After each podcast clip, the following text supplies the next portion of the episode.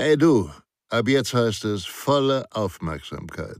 Denn Sicherheit, das Fachmagazin, kannst du ab sofort kostenfrei abonnieren unter www.sicherheit-das-fachmagazin.de.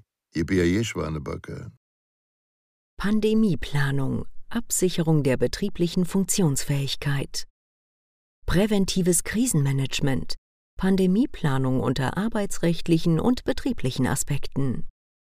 Frau Muster, die Sicherheitsmanagerin eines internationalen Mobilfunkkonzerns, befindet sich an einem Freitagvormittag in ihrem Pkw auf dem Weg zu einer Fachtagung, als sie von einem Standortleiter telefonisch kontaktiert wird.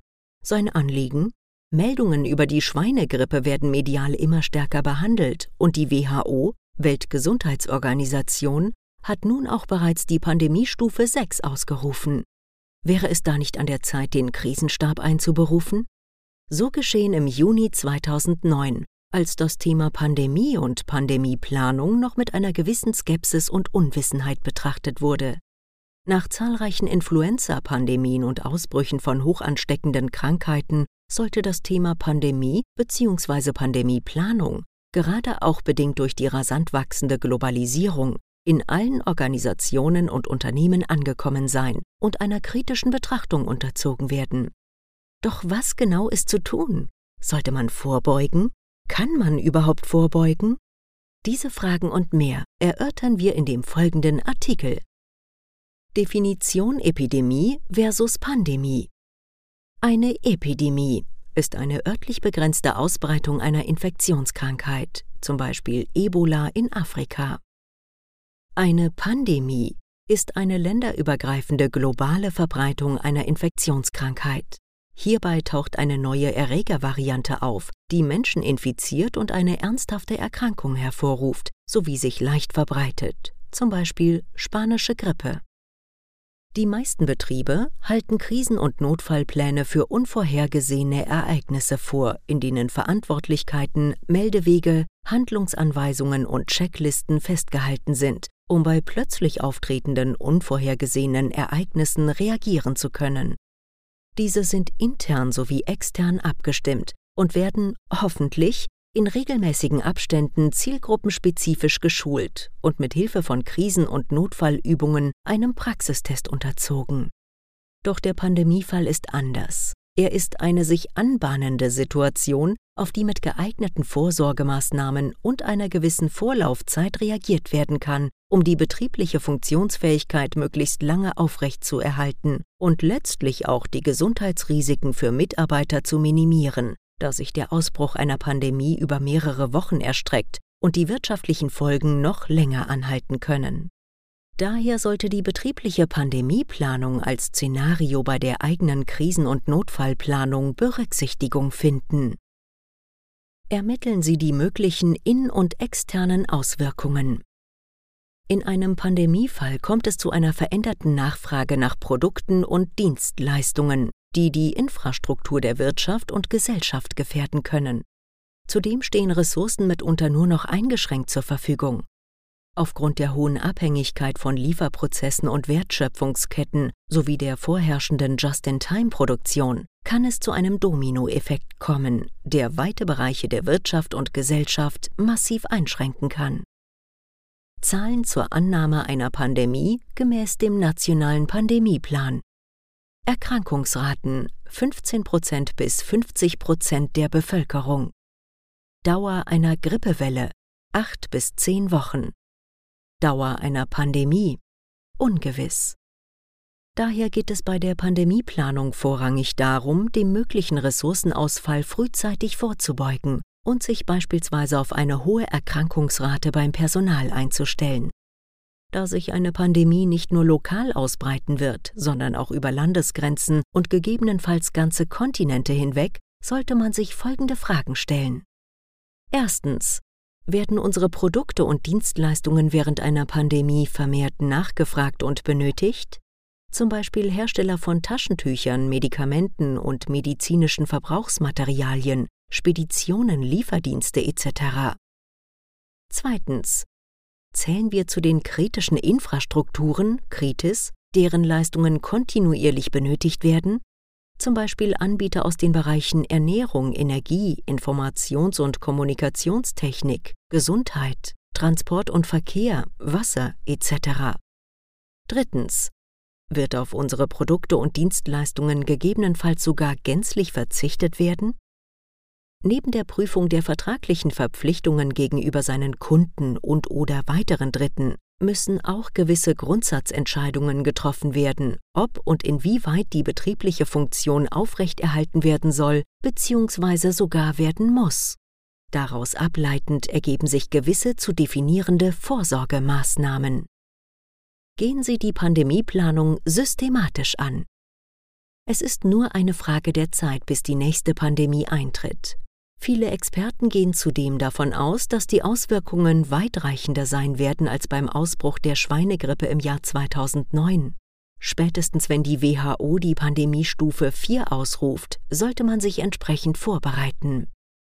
Erstens. Welche Arbeitsschritte bei welchen Produkten sind unabdingbar oder müssen zwingend personell betreut werden? Zweitens. Welche externen Leistungen und infrastrukturellen Versorgungen werden zwingend benötigt? Diese und gegebenenfalls noch weitere betriebliche Prozesse müssen frühzeitig definiert werden. Für deren Umsetzung bzw. Aufrechterhaltung sind aber auch interne, externe Absprachen notwendig bzw. Mitsprachepflichtig, zum Beispiel Arbeitnehmervertretung, Facility Management, Unternehmenssicherheit, Arbeitsschutz, betriebsärztlicher Dienst, Finanzen etc. Arbeitsrechtliche Regelungen für den Pandemiefall. Der Arbeitgeber kann im Rahmen der arbeitsrechtlichen Regelungen und unter Einhaltung mitgeltender Vorschriften und der aktuellen Rechtslage gewisse Vorgaben im Pandemiefall unter anderem zur Deaktivierung von Personal geben dies kann zum Beispiel der Fall sein, wenn der Betriebsbereich und dessen individuelle Leistung in einem Pandemiefall nicht benötigt wird oder um die Ansteckungsgefahr, die bereits 24 Stunden vor den ersten Anzeichen erhöht ist, zu minimieren. Um eine rasche Umsetzung zu ermöglichen, sollten derartige Eingriffsmöglichkeiten im Vorfeld rechtlich geprüft und im Rahmen der gültigen Tarifverträge, rechtlichen Gegebenheiten oder der Mitbestimmung unter Richtung im Betrieb definiert werden. Dies bezieht sich beispielsweise auf die Zuweisung eines anderen Arbeitsplatzes oder von Homeoffice, die Anordnung von Überstunden, bestimmte Schutzmaßnahmen zu treffen, wie zum Beispiel die Desinfektion von Arbeitsräumen, die Anordnung von Freistellungen, Urlaub oder Nacharbeit sowie die Einführung von Kurzarbeit in Abklärung mit der zuständigen Bundesagentur für Arbeit. Weiterhin ist Folgendes zu prüfen. Der Umgang mit Problemstellungen resultierend durch die beschränkt steuerbare Abwesenheit von Beschäftigten, zum Beispiel aufgrund der Betreuung Angehöriger, Kindergarten-Schulschließungen, ehrenamtlichen Verpflichtungen oder mangels öffentlicher Verkehrsmittel oder auch bedingt durch die Angst vor Ansteckung etc die Vertragsgestaltung mit Leiharbeitnehmern oder Subunternehmern, die Fürsorge- und Sorgfaltspflicht zum Gesundheitsschutz aller Arbeitnehmer, zum Beispiel durch Zugangskontrollen, berührungsfreie Fiebermessungen, Pflicht zum Tragen von Mund- und Nasenschutz etc. Die Sicherstellung der Verfügbarkeit von Schlüsselfunktionen, Krisenstab mit erweiterten Anwesenheitspflichten sowie deren entsprechender Versorgung insbesondere für den Pandemiefall, aber natürlich auch für den Alltag und daraus resultierende Ansteckungsgefahren ist es wichtig, Mitarbeiter für das Thema zu motivieren und entsprechend zu sensibilisieren. Der Arbeitgeber kann hier mit gutem Beispiel vorangehen, indem zum Beispiel Gesundheitstage, Unternehmenssport- und Fitnessveranstaltungen, gesunde Ernährung, Impfprophylaxen, Gesundheitschecks oder Verhaltensregeln für den Krankheitsfall angeboten werden. Die nachfolgenden Themen können Sie bei der betrieblichen Pandemieplanung unterstützen. Stellen Sie sich die drei Grundsatzfragen. Erstens. Muss der Betrieb zwingend aufrechterhalten werden und wenn ja, in welchen Bereichen? Zweitens. Welche Betriebsabläufe und personellen Besetzungen sind zwingend erforderlich? Drittens. Zu welchen externen Produkten und Dienstleistungen besteht eine zwingende Abhängigkeit? Hinweis Binden Sie die betroffenen Abteilungen aktiv und frühzeitig in die Planung mit ein. Checkliste Betriebliche Pandemieplanung Definieren Sie Verantwortlichkeiten und Zuständigkeiten Pandemieplanungsteam. Legen Sie interne und externe Alarmierungs-, Kommunikations- und Verhaltensregeln fest. Erstellen Sie konkrete Handlungsanweisungen. Führen Sie Sensibilisierungsmaßnahmen, Kampagnen durch. Vorsorgemaßnahmen und deren Ausgabemodalitäten sollten definiert und gegebenenfalls auch bevorratet werden, zum Beispiel Desinfektionsmittel, Einmalhandtücher, Atemschutz, Handschuhe etc. Eruieren und definieren Sie Schlüsselpersonen im Betrieb unter Berücksichtigung sozialer Aspekte, der Motivation sowie Betreuung und Versorgung. Halten Sie sich stets über die offiziellen Behördenkanäle auf dem Laufenden. Gesundheitsamt, Bundesamt für Bevölkerungsschutz und Katastrophenhilfe, Robert Koch Institut, WHO etc. Erarbeiten Sie Informationsschreiben, Plakate etc. für den Pandemiefall.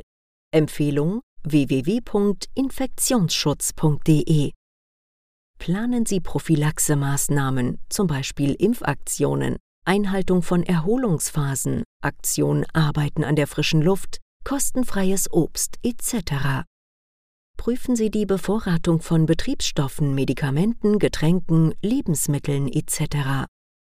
Intensivieren Sie die Zusammenarbeit mit anderen Unternehmen, Behörden und Organisationen, die gegebenenfalls vor selben oder vergleichbaren Herausforderungen stehen.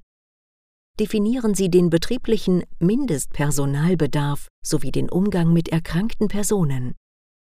Finden Sie Möglichkeiten zur allgemeinen Kontaktaufrechterhaltung mit Mitarbeitern, Kunden, Geschäftspartnern etc.